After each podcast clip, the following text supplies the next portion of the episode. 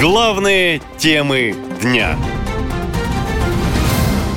Когда в России будет мобилизация? В Госдуме в четвертый раз за две недели пообещали не проводить новую волну.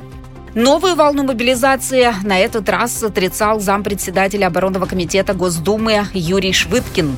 Все разговоры о новом призыве он назвал фейками и заверил, что мобилизация даже не предполагается.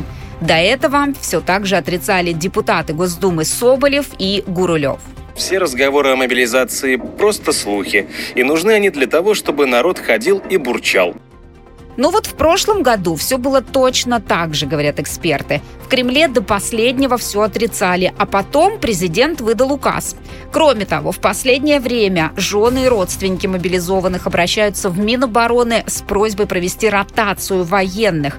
Но есть и другие основания для мобилизации, говорит руководитель проекта «Идите лесом» Григорий Свердлин апреле, я напомню, был принят так называемый закон о, об электронных повестках, а точнее разом поправки в шесть российских законов. А, значит, в конце, в конце июля, как мы помним, были сильно увеличены штрафы за неявку в военкомат, то есть с законодательной точки зрения а, многое в эти последние несколько месяцев делалось для того, чтобы новая волна мобилизации прошла а, ну, с куда меньшими для Минобороны трудозатратами, чем, чем это происходило год назад. Да и на фронте ситуация сложная. Военкоры еще с начала лета говорили, что на передовой людей не хватает. А в последнее время пишут и о серьезных потерях. Это подтверждают и сами военные. Те, братан, пять человек осталось, прикинь. 200-300 все. Слушай, блядь, доберись до Киевского, скажи, пускай вытаскивать нас отсюда, мы прям на самом вылете, братан. На ебачимся, ебать, с мокрыми, Нас вообще все почти 200-300. Нас осталось вообще горских хуй, нас статного полка нет уже.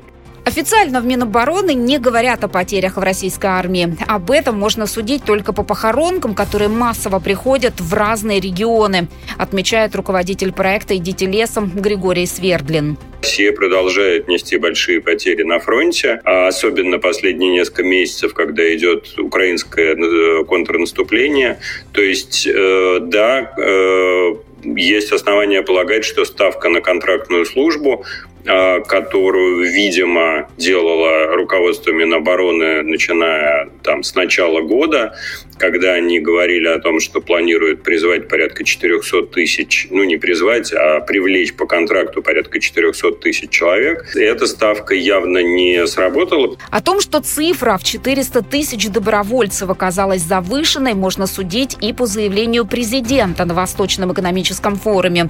Он признал, что контракты заключили гораздо меньше людей. Мы провели частичную мобилизацию, как известно. 300 тысяч человек мы призвали. Значит, сейчас, сейчас э, э, у нас вот за последние 6-7 месяцев добровольно подписывают, подписали уже контракты на службу в вооруженных силах и в добровольческих подразделениях 270 тысяч человек. Это дополнительно к мобилизации, это частично? Ну, конечно, ага. это вот за последние 6-7 месяцев. Люди приходят в военкоматы и подписывают контракты. 270 тысяч человек. Э, и больше того, больше того, у нас этот процесс продолжается. Ежедневно 1000-1500 человек приходят для подписания контракта. Вот только очередей в военкомат нет ни в одном регионе, говорят военные эксперты. Более того, сейчас сложно даже привлечь добровольцев солидными суммами, потому что с выплатами проблемы. Поэтому новая волна мобилизации уже не за горами, считают аналитики. Тем более, что в военкоматах к этому уже активно готовятся. Наша лента. Коротко и ясно.